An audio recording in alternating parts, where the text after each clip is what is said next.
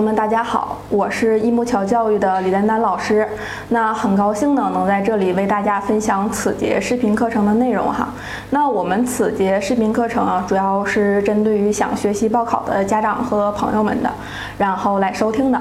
那很多家长啊，会觉得报考是件非常难，而且是非常不容易懂的事情哈。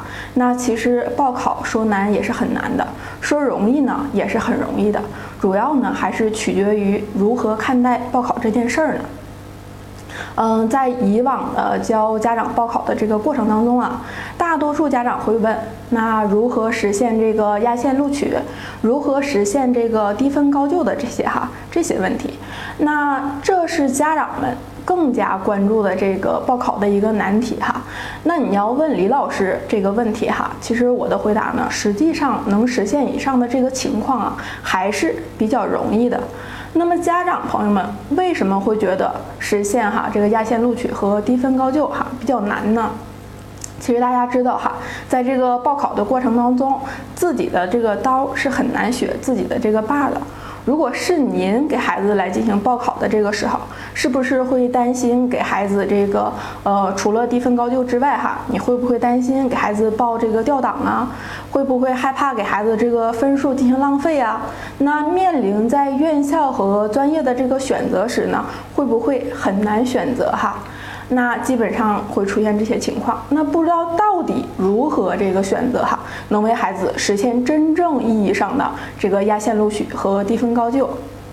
那我记得呢，像在去年遇到一位家长，那他家是女孩，文科生，考了六百二十分哈。那这个分数呢，其实还是比较不错的，能选择的学校呢也比较多。但是怎样选择一个性价比比较高的这个学校和专业呢？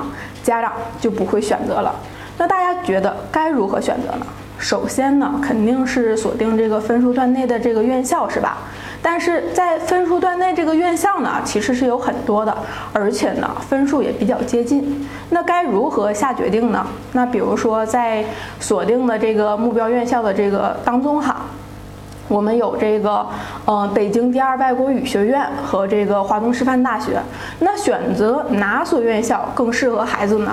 那面对这样的问题呢，其实我们首先应该从孩子的这个实际情况出发考虑几个这个因素哈。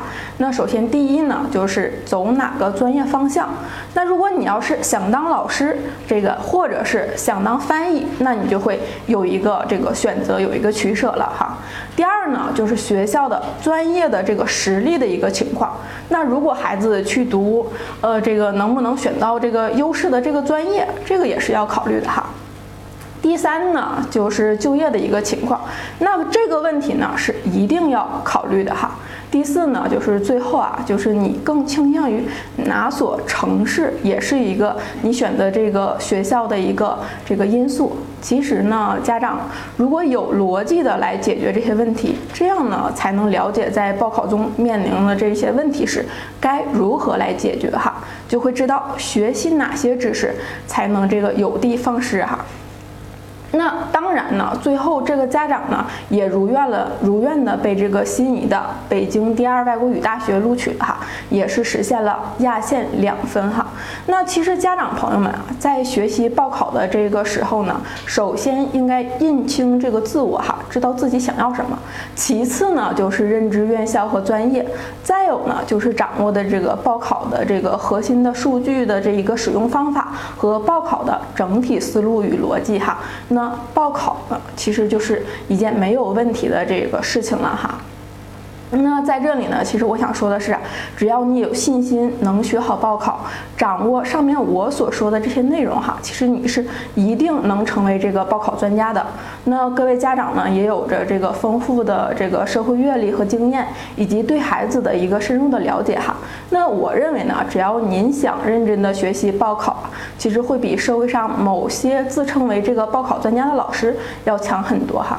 那说到报考专家呢，其实整个报考行业现在是鱼龙混杂哈，有很多人呢看中了这个商机，像曾经从事房地产中介的，还有这个售货员、汽车修理工、呃饭店的服务员等等哈，这几类人呢都相继来到了这个报考行业，甚至呢有可能正在准备为您的孩子报考呢哈。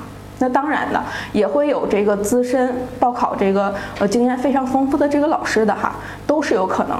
但是呢，其实经验丰富的老师，他费用相对来说也是比比较高昂的哈，那肯定不如这个家长自己来学习报考哈。是这样的，那孩子在努力的学习，让您呢利用这个工作之余的时间为孩子学习报考相关的知识，我相信您呢肯定是愿意的哈。嗯，最后呢，也希望您能在这个学会这个科学的报考哈，为孩子在这个高中以前的这个人生的这个呃画上完美的一笔，为未来的这个大学时光呢开启新的一个篇章哈。那此节的这个视频课程呢到这里就结束了，有想学习报考。的家长呢，欢迎关注我们的会员中心。感谢各位家长朋友们的收听与关注哈，谢谢大家。